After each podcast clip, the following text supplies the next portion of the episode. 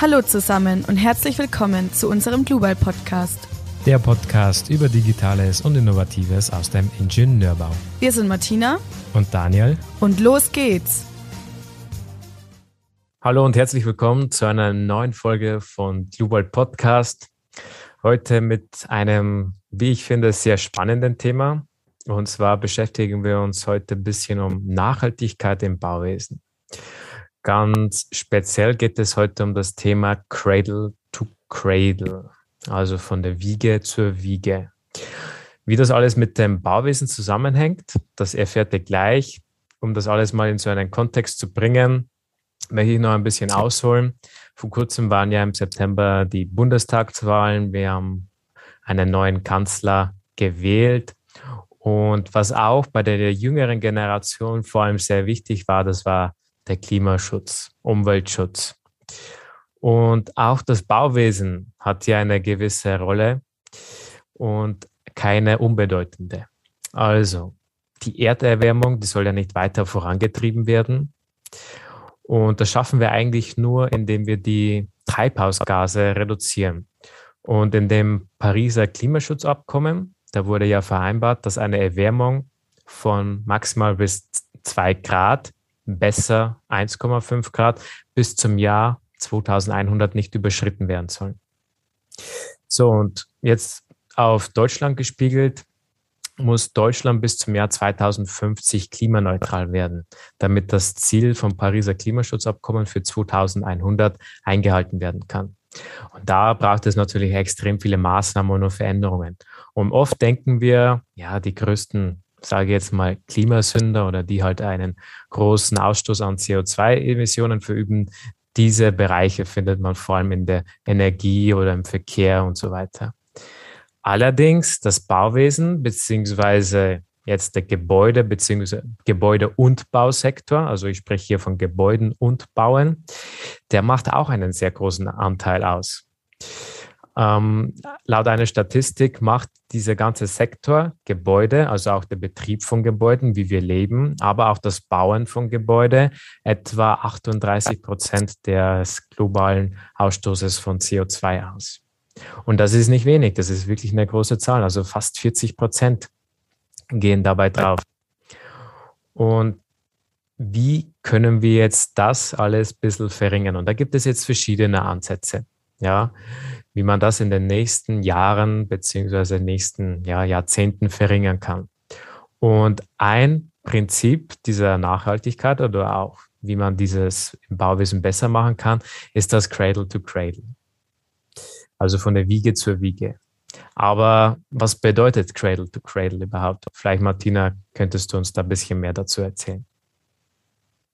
Ja, also das Ziel ist, einen intakten Kreislauf zu kreieren und Produkte oder Materialien immer wieder zu verwenden. Und zwar so lange, dass kein Abfall entsteht. Und der Kreislauf für diese Produkte und Materialien soll schon ab dem ersten Gedanken an das Produkt beginnen. Äh, man hat sich da die Erde zum Vergleich geholt. Und zwar besteht die Erde aus vielen verschiedenen Lebenszyklen. Diese gibt es schon seit Jahrtausenden und die wird es auch noch viele Jahre geben. Ein Beispiel dafür ist der Kirschbaum. Die Sonne ist die unendliche Quelle und gibt dem Baum jedes Jahr wieder seine Blüten und dann die Ernte. Die Blüten fallen dann zu Boden und werden dann in der Erde wieder zu einem neuen Produkt. Außerdem ist der Kirschbaum Wohnort für viele Tiere und der Baum säubert auch noch die Luft. Die Natur erneuert sich dabei immer selber und jeder Lebenszyklus beginnt immer wieder von vorne.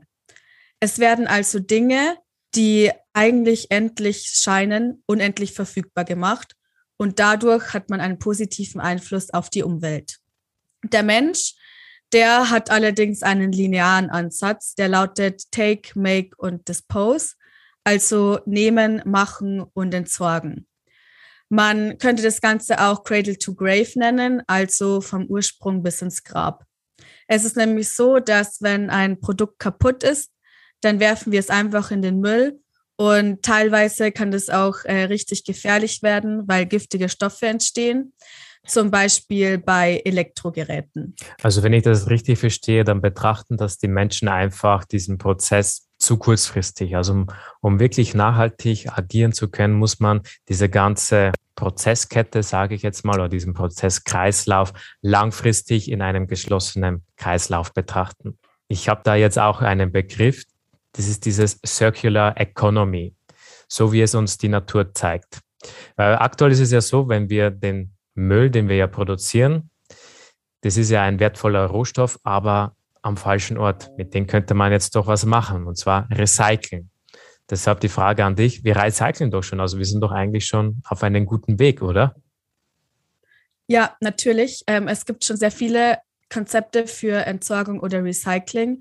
Das Problem ist allerdings dabei, dass man äh, erst zu denken beginnt, wenn der Abfall schon da ist und man verschlechtert quasi das Pro Produkt dadurch und das ist auch schlecht für die Ökobilanz.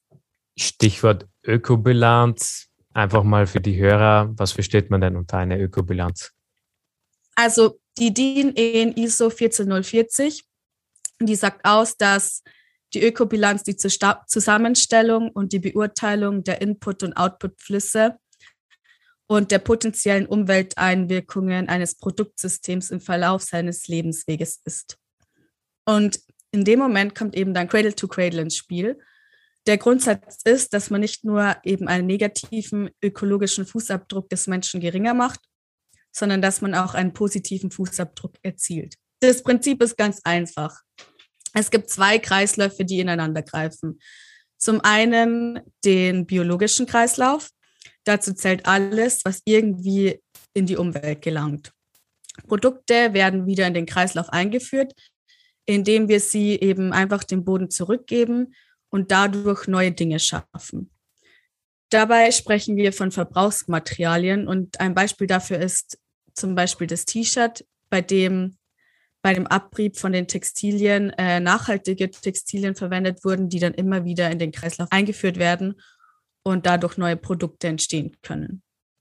Der andere Kreislauf ist der technische Kreislauf. Ähm, die Produkte werden überprüft und dann als neue Ressourcen wiederverwendet. Und das sind Gebrauchsmaterialien, die eben nicht direkt in die Biosphäre gelangen und sich dadurch nicht direkt abnutzen. Der Gedanke von Cradle to Cradle ist dann, dass man diese beiden Kreisläufe verbindet. Ähm, nachdem die Materialien in einem Produkt benutzt wurden, sollen sie sich eben in einem anderen Produkt wieder nützlich machen. Dabei gibt es keinen Qualitätsverlust und es werden alle Teile so verwendet, dass man nichts mehr wegschaffen muss. Das will man dann auch in der Baubranche anwenden. Und im Bauwesen verfolgt man den sogenannten Low-Tech-Ansatz. Low-Tech bauen bedeutet aber High-Tech planen. Das heißt, der Planer gestaltet die Bauwerke so einfach wie möglich und dabei greift man auf natürliche Ressourcen zurück und versucht erneuerbare Energien zu benutzen. Am besten kommen die Materialien auch aus der Umgebung und haben deshalb keine langen Transportwege. Das Ding ist, dass Cradle to Cradle aber nicht nur eine technische Lösung ist, sondern man könnte fast sagen, es ist eine Lebensart, denn es werden noch viele andere Aspekte mit berücksichtigt. Gebäude sollen für Menschen gebaut werden und nicht nur für die Energiebilanz. Und diese beiden Punkte müssen eben zusammengeführt werden. Es ist nämlich eine integrale Planung. Es werden Energie, Ökonomie, soziokulturelles, Behaglichkeit, Funktionalität, Design, Technik, Prozess und natürlich die Ökologie berücksichtigt. Das heißt, dass man auch Wasser spart und erneuerbare Energien verwendet. Okay, also vielen Dank für diese Erklärung. Das ist mit Sicherheit ein, der richtige Weg oder einer der richtigen Wege, einfach um nachhaltiger bauen zu können. Ich merke aber so aus den Projekten, dass das noch nicht wirklich in der breiten Masse angekommen ist. Also in der Theorie klingt das Ganze ja ganz gut, aber ich glaube, in der Praxis braucht es dann doch noch ein bisschen Zeit, bis sich das wirklich durchgesetzt hat. Aber viel spannender ist jetzt bei den Projekten, wo es sich durchgesetzt hat und wo dieses Prinzip Cradle to Cradle ja, angewendet worden ist, schauen wir uns jetzt mal ein paar Beispiele an. Ja, was hast du denn da für uns? Ja, Also es gibt tatsächlich schon sehr viele Cradle-to-Cradle zertifizierte ähm, Baumaterialien. Und man soll zum Beispiel Materialien einsetzen, die emissionsarm sind und eben auch keine Schadstoffe haben, damit die menschliche Gesundheit nicht gefährdet ist. Der Mensch, der nimmt nämlich die Schadstoffe über die Haut auf oder er kann sie einatmen. Und durch gesündere Produkte verbessert sich die Lebensqualität und die Arbeiter zum Beispiel sind weniger oft krank das steigert dann wiederum die Produktivität des Unternehmens. Dazu zählt zum Beispiel auch der alte Baustoff Lehm. Und dazu werden wir auch bald eine Folge rausbringen und euch darüber informieren. Ein weiterer nachhaltiger ähm, Baustoff ist zum Beispiel das Holz 100 Haus. Dafür werden für die Wände nur Holz verwendet. Und zwar werden Holzplatten über Kreuz geschichtet und dann mit Dübel verbunden. Und durch die mechanischen Verbindungen entsteht dadurch ein kompaktes Bauelement, wo man keinen Kleber und keine anderen Schutzmittel äh, einbringen will, äh, muss. Und deshalb entsteht ein gesunder Baustoff. Der Schlüssel für so ein Holz 100 Haus ist auch, dass man Mondholz verwendet. In diesem Mondholz sind die Holzfasern dichter und dadurch können keine schädliche Schädlinge eintreten. Und deshalb kann man eben auf diese toxischen Holzschutzmittel verzichten. Dann fragt man sich natürlich jetzt, warum macht denn nicht einfach jeder so ein Holz 100er Haus oder eben ein Holzhaus? Aber das Problem ist natürlich, dass die Investitionskosten am Anfang höher sind. Einfach auch dadurch, dass der Planungsaufwand höher ist, weil man eben ähm, keine anderen Mittel wie Kleber oder Holzmittel verwendet. Und ja, deshalb kostet es eben mehr. Allerdings ist es so, dass Holz eine natürliche Isolierung hat und deshalb auch eine gute Wärme- und Schalldämmung, in die man dann in einem Holzhaus nicht investieren muss. Und dadurch halten sich eben die Kosten für Wärme und Schalldämmung sehr niedrig und im Laufe der gesamten Lebenszeit eines Gebäudes kann man dadurch dann Kosten einsparen. Und dadurch werden die Kosten am Anfang ähm, wieder ausgeglichen. Aber in Deutschland hat man schon einige Projekte mit einem Vollholzhaus oder mit einem Holz 100 Haus gebaut. Daniel, kannst du uns da vielleicht erzählen, was es da schon gibt? Mhm. Ja, ich habe hierzu zwei Beispiele. Und zwar einmal das Beispiel Woodcube in Hamburg. Das ist ein Mehrfamilienhaus, das auch in Massivholzbauweise errichtet wurde. Ähm, nebenbei, Holz ist meiner Meinung nach sogar der Baustoff der Zukunft, um wirklich nachhaltig Bauwerke errichten zu können. Und bei diesem Projekt dabei wurde komplett auf irgendwelche schädlichen Stoffe verzichtet. Und das hat eigentlich auch dazu geführt, dass es dann auch CO2-neutral errichtet worden ist. Und ja, was typisch beim Holzbau ist, dass da auch oft der Brandschutz, Brandschutz angezweifelt wird, aber meistens zu Unrecht, weil Holz eigentlich doch über sehr gute Brandschutzverhältnisse verfügt. Und deshalb wurde auch bei dem Woodcube durch diese massive Bauweise in Holzbau auf weitere Maßnahmen für den Brandschutz nahezu verzichtet. Und dann habe ich noch ein weiteres Beispiel. Das ist das The Cradle im Düsseldorfer Medienhafen. Es ist ein Bürogebäude, was auch ausschließlich aus Holz besteht. Und dabei wurde in der Planung dieses Gebäude auch so berücksichtigt, dass es zu einem späteren Zeitpunkt auch für etwas anderes verwendet werden kann. Also die jeweilige Nutzungsklasse ja, beziehungsweise die Art der Nutzung ist so geplant worden, dass es mal in Zukunft was für was anderes verwendet werden kann. Also jetzt aktuell ist es ein ja, Bürogebäude, später kann es aber auch zu einem Wohngebäude beispielsweise werden. Und da wurden zum Beispiel für dieses Gebäude ähm, ja, Holz verwendet. Allerdings konnte man natürlich nicht ganz auf Beton verzichten, was ja nach wie vor vor allem für die ja, Fundamente und für die Gründung gebraucht wird. Aber was man bei der Innenausstattung berücksichtigt hat, dass auch hier schadstofffreie und recycelbare Materialien eingesetzt worden sind, um einfach den Mitarbeitern eine gesunde Umgebung anbieten zu können. Ja, und ich habe jetzt noch zwei weitere Beispiele. Ich habe ja schon vorher erwähnt, dass mit der ganzen Umnutzung Also das ist auch ein häufiger Grund, warum Bauwerke auch abgerissen werden oder einfach nicht mehr weiterverwendet werden können, weil die Wände, so wie sie erstellt worden sind oder einfach diese ganze Tragstruktur einfach die Nutzung so einschränkt, dass einfach diese Räume nicht gut genutzt werden könnten, wenn man das jetzt weiter benutzen würde. Ja, also was man in Zukunft machen sollte, dass man hier die Planung so forcieren sollte, dass zum Beispiel Büros später auch als Wohngebäude dienen könnten und dass man dementsprechend den Grundriss auch anpasst.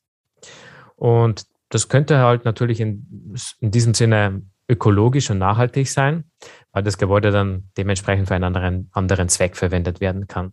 Und klassisches Beispiel ist da zum Beispiel die Skelettbauweise, ja, die mit vielen Stützen arbeitet. Und wenn die Wände einfach ein- und ausgebaut werden können, also umgebaut werd, werden können, so entsteht auch eine einfache Grundrissänderung und man kann halt eine ja, bessere Nutzungsänderung gewährleisten. Und der nächste Punkt ist auch das Thema Sanierungen. Aktuell ist es in Deutschland zumindest so, dass sehr wenig saniert wird. Ja, also mit sehr wenig meine ich auch wirklich sehr wenig.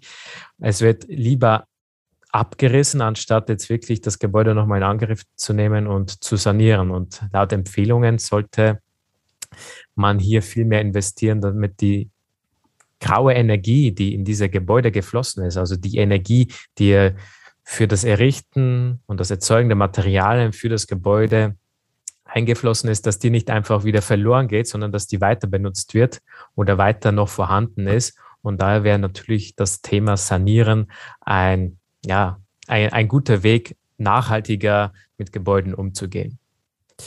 Martina, was gibt es denn noch von dir? Hast du noch was hinzuzufügen? Ja, also der Grundsatz von Cradle to Cradle ist ja, dass man nicht nur nachhaltige Produkte verwendet, sondern auch in andere nachhaltige Lösungen äh, investiert und die betrachtet. Und eins ist zum Beispiel auch, welche Wohnsituation ist denn eigentlich am nachhaltigsten? Es ist nämlich so, dass am besten wäre, wenn jeder Einwohner im Durchschnitt einfach auch weniger Wohnraum hätte, was nämlich einfach am nachhaltigsten wäre, wenn jeder Bewohner weniger Platz hätte.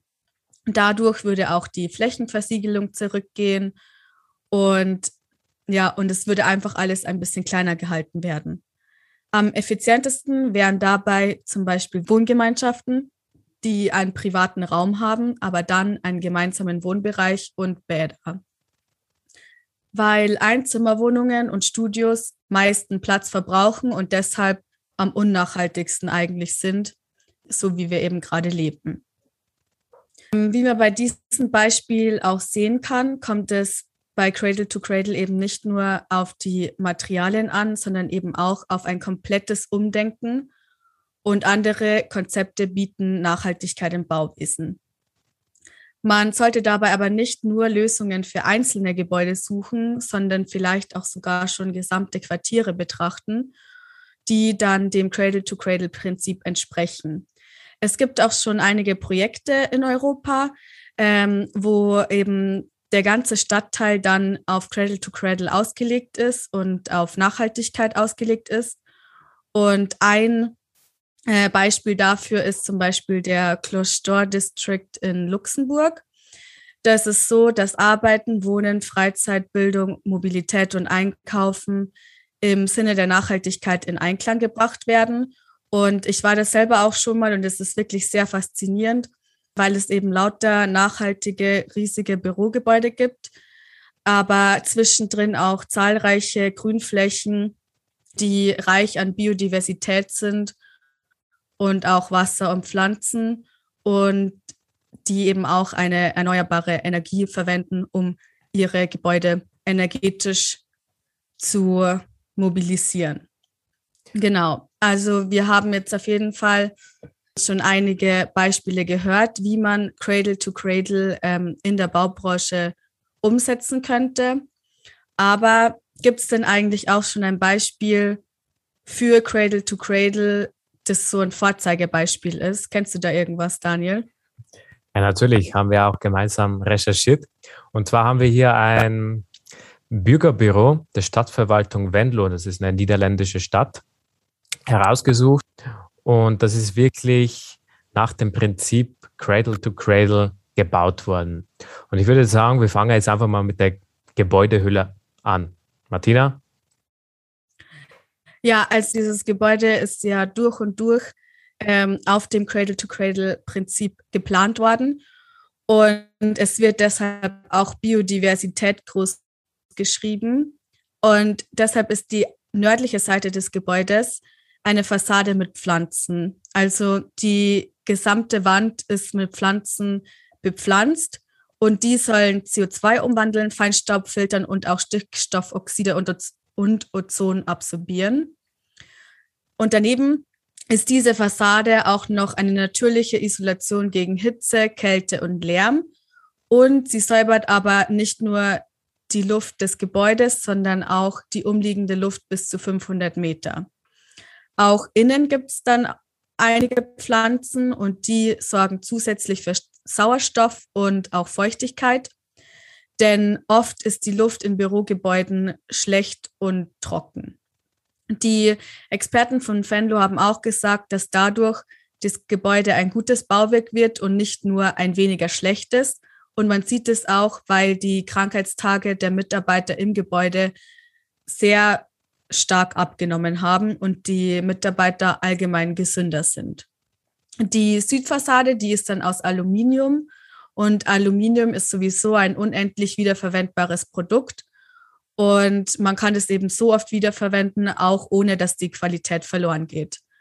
Aber hat man auch bei der Gebäudeausrüstung, also bei der TGA, ähm, den Cradle-to-Cradle-Ansatz anwenden können, Daniel?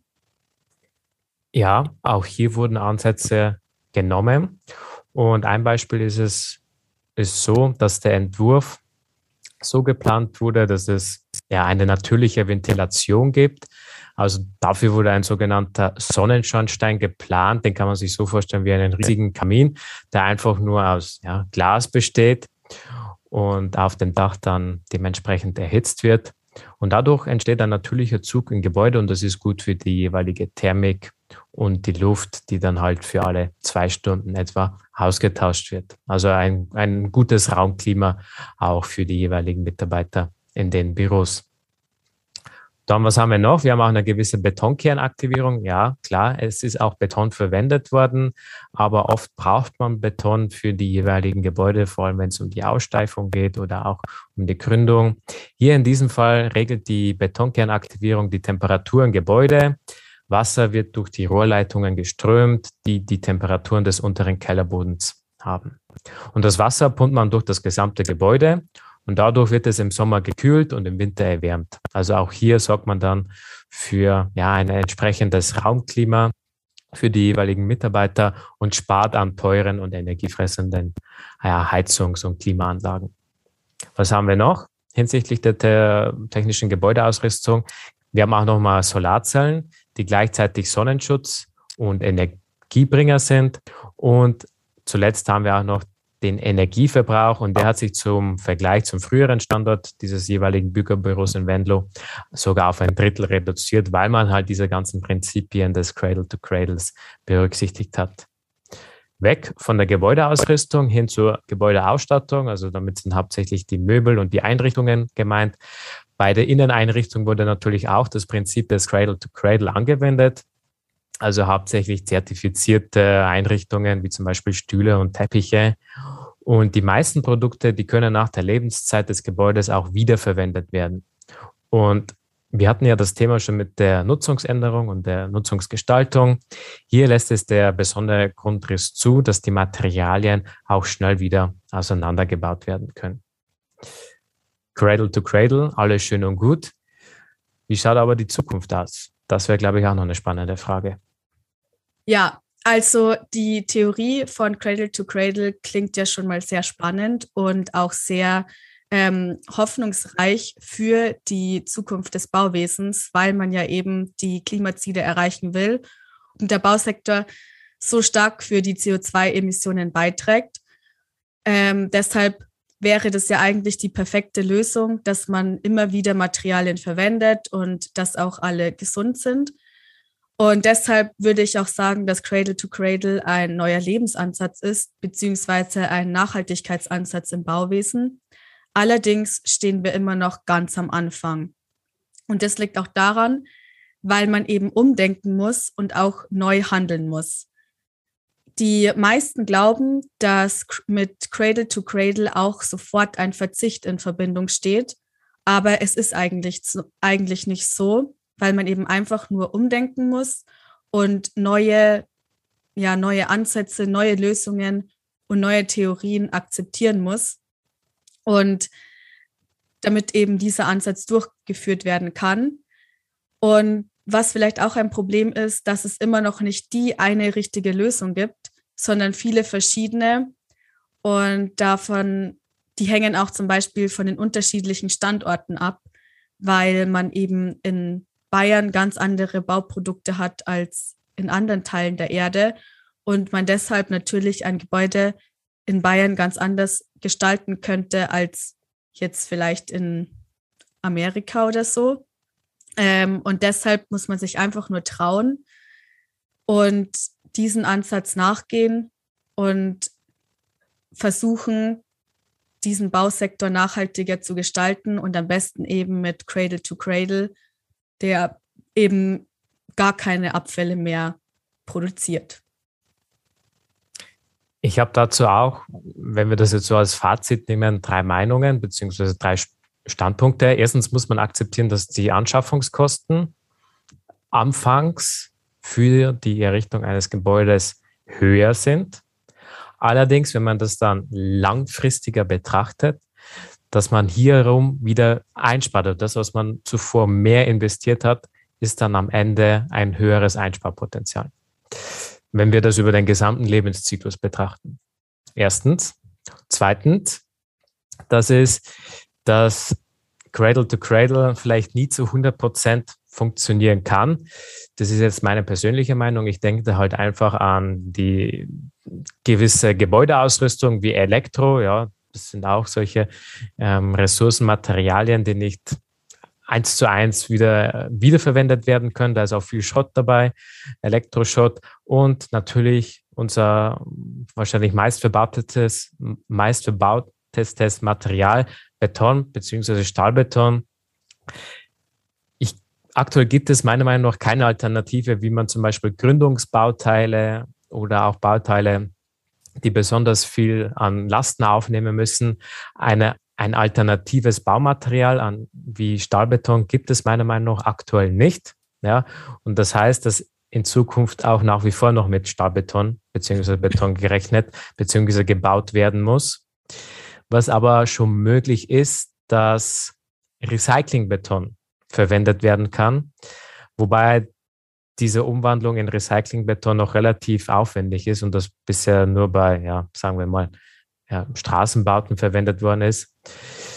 Ähm, vielmehr spricht man, wenn man den Beton wirklich weiterverwenden möchte, von einem Downcycling. Also es kann nicht wieder in der gleichen Variante verwendet werden, wie es schon mal verwendet worden ist. Das war zweitens. Und drittens glaube ich, dass das nur das Cradle to Cradle nur ein möglicher Ansatz ist, Gebäude nachhaltiger zu bauen. Es gibt ja noch weitere, wie zum Beispiel, dass man mit nachhaltigen Baustoffen, Baumaterialien bauen soll, wie zum Beispiel, ja, Holz. Holz ist für mich nach wie vor echt das Baumaterial der Zukunft. Und dass man zum Beispiel auch offen sein soll, die Energie, ja, ressourcenschonend beziehungsweise klimaneutral zu produzieren, heißt zum Beispiel die Installation von ja, Solardächern auf seinem eigenen Zuhause zu installieren oder zum Beispiel auch auf Gewerbeflächen, auf den jeweiligen Dächern, ja, Solaranlagen zu installieren, um somit Energie zu erzeugen. Das sind für mich diese drei Punkte, die ich auch jetzt nochmal als Fazit gerne aufsagen wollte. Ja, ähm, in der Baubranche gibt es ja sowieso auch einen Wandel hinsichtlich der Digitalisierung, weil jetzt ja auch langsam die Digitalisierung in der Baubranche angekommen ist. Aber Daniel, glaubst du, dass BIM auch positiv dazu beiträgt, dass Credit to Cradle ähm, angewendet wird oder eben ähm, Gebäude nachhaltiger geplant und dann gebaut werden?